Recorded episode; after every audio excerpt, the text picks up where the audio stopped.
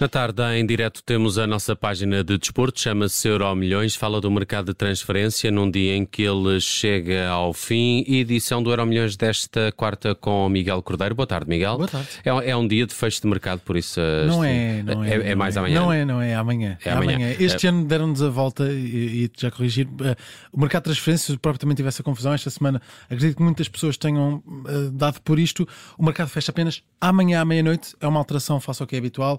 Alemanha, Itália, Espanha, França, Portugal também fecham amanhã à meia-noite. É diferente, apenas no dia 1. Países Baixos, por exemplo, fecham já hoje. Muito bem. Eh, e depois há aqueles mercados que continuam abertos durante sim, sim, algum sim. tempo. Há outros países que têm mais tempo. E, sim. e para onde se conseguem depois despachar algumas sobras de plantel que por aí andam. Bem, mas vamos ao tema do dia e é um tema sonante. O alemão eh, Julian Draxler está praticamente confirmado no Benfica, é o que diz toda a imprensa a esta hora. Sim, tudo começou com um vídeo de Draxler a chegar ao aeroporto de Lisboa um, e rapidamente se foi percebendo que o negócio estaria a ser feito com o Benfica, que procura precisamente alguém para essa posição, um, na, na verdade, várias posições. Estamos a falar de alguém que possa jogar tanto a extremo, tanto a médio, tanto a segundo avançado. Estamos a falar de alguém com, que encaixa no perfil de Götze, que encaixa no perfil de Ricardo Horta e Draxler encaixa um pouco nesse, nesse perfil. Um, e, portanto, é de facto um, um- a confirmar-se um reforço sonante para o Benfica. Estamos a falar de alguém que é campeão do mundo pela, pela Alemanha, que joga no Paris Saint-Germain, foi também já um, um grande jogador e foi sendo afirmado como uma grande promessa do futebol mundial e que pode efetivamente acrescentar algo a este, a este Benfica, que já tem eh, um bom plantel, tem essencialmente um bom 11 e pode vir a ter ainda um, um bom plantel.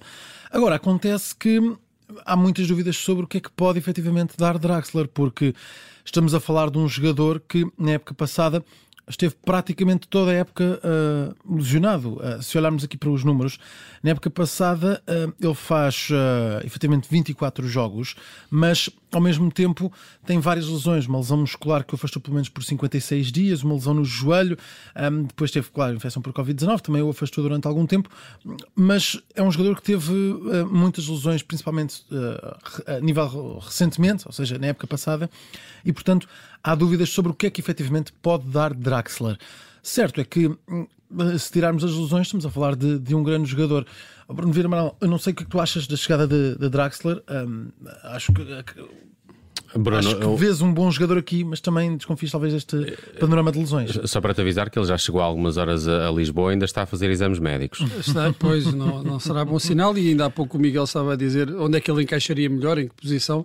Espero que não seja na, na enfermaria. E hoje ainda vamos falar de uma, de uma transferência de um jogador ah, há 20 anos que também tinha passado por um calvário de lesões, mas aí era um jogador de qualidade Era superior. coisa, era outra outra coisa. Era outra loiça. também frágil, mas outra loiça.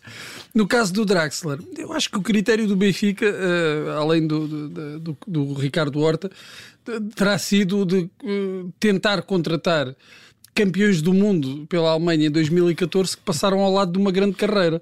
Eh, o Benfica esteve interessado em Götze, eh, que foi para o Eintracht Frankfurt, e agora, inesperadamente, eu não- ainda não tinha ouvido eh, falar, ninguém falar desta possibilidade, inesperadamente é anunciado, eh, tudo indica que, que será confirmado em breve, a não ser que haja esse, Pode esse haver algum impedimento. impedimento, não é? Vamos ver. Eh, clínico, eh, aparece eh, Julian Draxler no papel eh, é um, é um, é um grande reforço, eh, tem, eh, tem, tem nome, é um jogador de qualidade, mas olhando para o que tem sido os últimos eh, tempos, n- não sei, tenho, fi- fico com algumas dúvidas. Será que este é, é um jogador que, que se apresentará em condições de, de entrar já na equipa, de disputar já um lugar, de assumir a titularidade? E depois, Mas eh, eu, eu- acredito que o que o Roger Smith esteja à procura seja efetivamente jogadores que possam ahm, discutir lugar com os que já estão a ter rendimento a nível de, de 11. Porque de facto, olhando para o 11 Benfica, vemos ahm, uma equipa com muita qualidade, mas no banco de suplentes Mas não não vemos tanta chega. qualidade. Não é? Claro, não e chega. estes jogadores podem entrar em competição com os que já estão a jogar a titulares. Ornes é um exemplo disso, que entra em competição direta com Florentino e talvez com, com Enzo Fernandes também. E Draxler também em competição com, os- com João Mário, com Rafa, também com, Pois, com mas eles, um nome destes, a questão é que um nome destes eh, vem para o banco, eh, vem Sim, percebo também. para. É, há, sempre, há sempre essa questão. E depois há outra questão: eh, veio Draxler e fica fechado, fica sem efeito a, contratação ou a eventual contratação de Ricardo Horta. O Benfica ainda quer Ricardo Horta não quer Ricardo Horta, mas ainda quer outro jogador para aquela posição. Uhum. A, a, a, contratação de Draxler deixa ainda em aberto todas estas questões.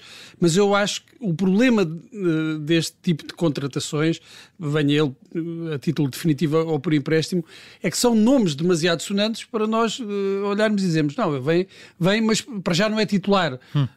Então, como é que chega aqui? Porque estes jogadores não têm salários baixos também. Sim. A imprensa dá conta de, de que o Paris Saint-Germain poderá aqui custear parte do salário ah, do, do Mas aí, aí levanta-se outra questão. Uh, não há almoços não é grátis. Baixo, não é? Almoços grátis. O, se o Paris Saint-Germain. Ele, ele, recebe 7 milhões uh, líquidos, é o que recebe uh, Draxler, e portanto uh, temos aqui um grande ordenado. É? Pronto, é? então, mas se o Paris Saint-Germain suportar uma parte do, do, do, vencimento, quem é que o Paris Saint-Germain quer do Benfica?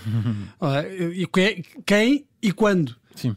Muito bem. Vamos aguardar os próximos, as próximas horas para ver se há uma confirmação oficial por parte do Benfica ou de Draxler desta e, chegada do alemão. Só dizer também e reforçar isto.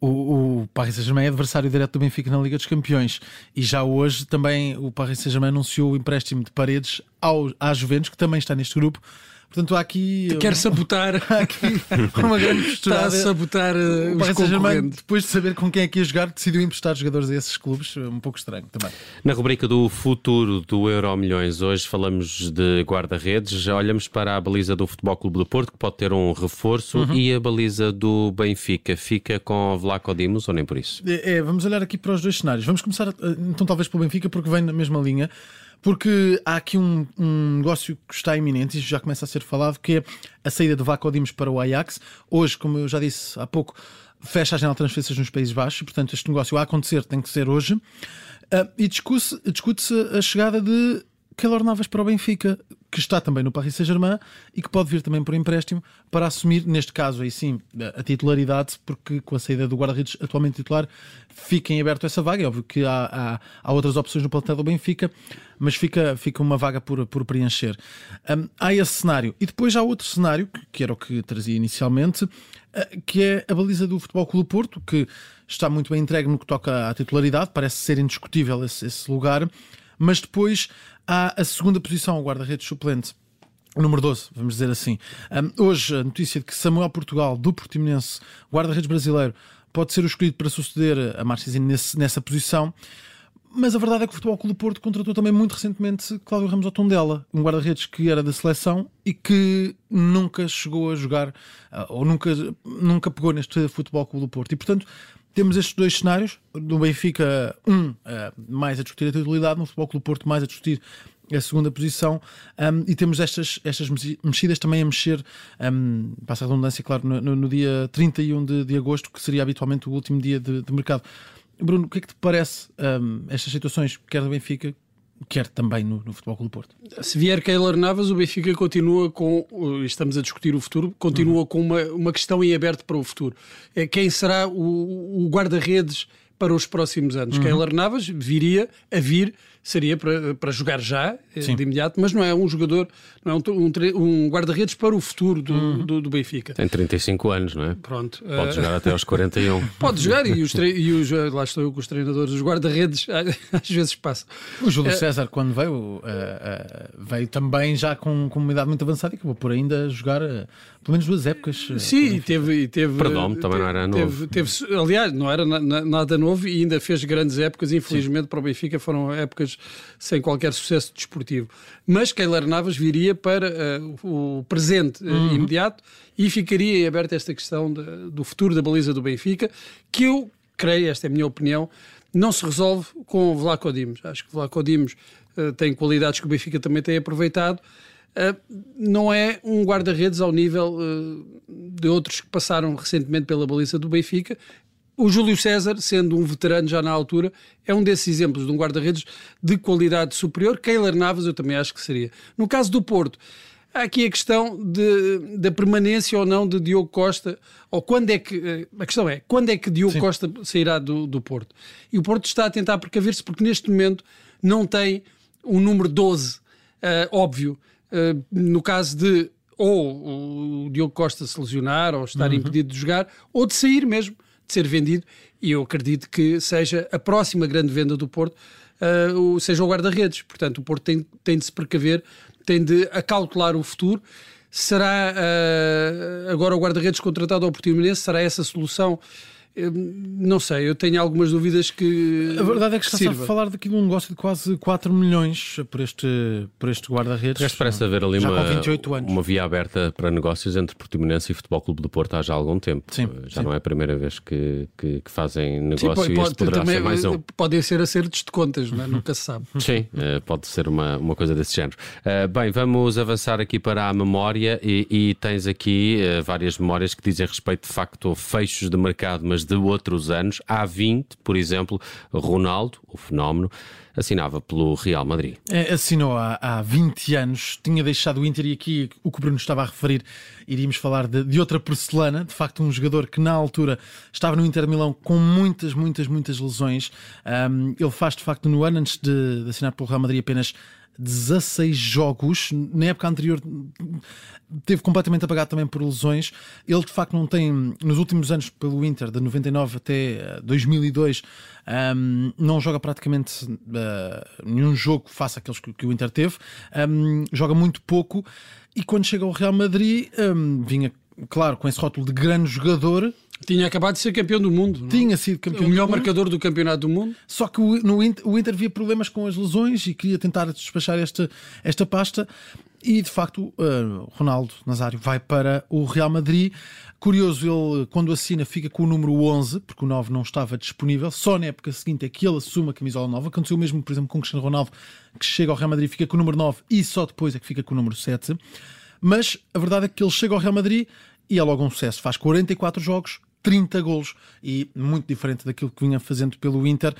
Basta olhar para as quatro épocas anteriores, ele não tinha 30 golos nessas quatro épocas pelo Ali Inter. tinha Figo, não é? é, é Figo e muito mais. É, esta, muito é, mais. esta é a terceira, esta é a terceira contratação galáctica de uhum. Florentino Pérez, em 2000 Figo, em 2001 Zidane e em 2002 Ronaldo Fenómeno. Mas o, o Real Madrid que tinha vencido uh, em 98, 2000 e 2002 a Liga dos Campeões eh, depois não voltou a ganhar sim, sim. até 2014, ou seja, Ronaldo, o fenómeno, não ganhou a Liga uh, dos Campeões no Real Madrid. Se não estou em erro, não ganhou a Liga dos Campeões uh, ao longo da carreira. Ele esteve no, no, no Barcelona, PSV, Barcelona, Inter e, e, Real Madrid e depois no Milan. Nenhum destes clubes ganhou a Liga dos Campeões. Portanto, ficou, apesar do sucesso que teve e de marcar muitos golos ainda no Real Madrid, ficou a faltar-lhe essa, essa grande conquista na, na, carreira, ele que foi campeão do mundo, como estávamos a dizer há pouco. Sim, ele não vence a Liga dos Campeões uh, e de facto não venceu com, com o Real Madrid, um, ehm,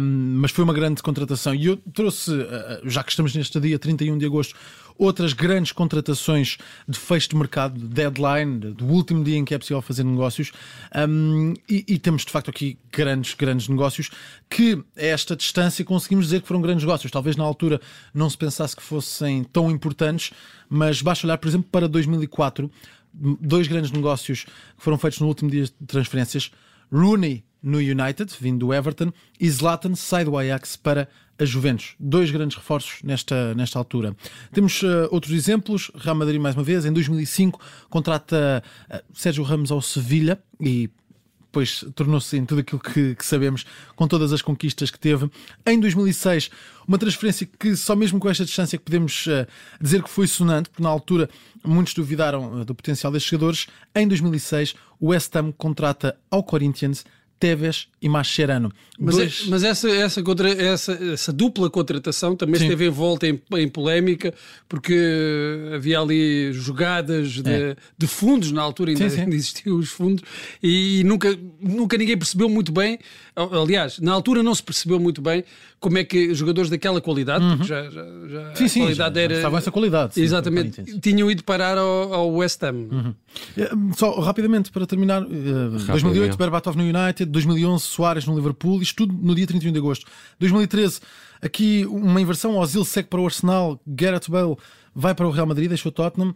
2014, só também esta distância, Sadio Mané no Southampton, tornou-se depois um grande jogador 2015 da Bruno City e do ano passado o grande, grande negócio de fecho de mercado Camavinga uh, no Real Madrid uh, foi, foi o nome mais, mais sonante.